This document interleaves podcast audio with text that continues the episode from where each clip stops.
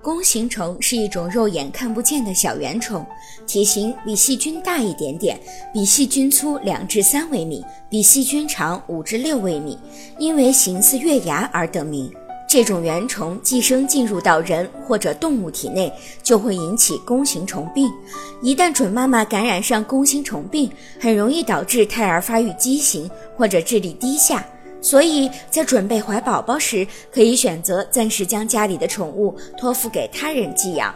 如果是怀孕前三个月发现感染弓形虫病，应当尽早的终止怀孕；如果是怀孕三个月后发现感染，应当在医生的指导下用药，可以使先天性弓形虫病的发病率降低。对于患有弓形虫病的准妈妈所生下的宝宝，即便看起来很正常，也应当在医生的指导下进行治疗。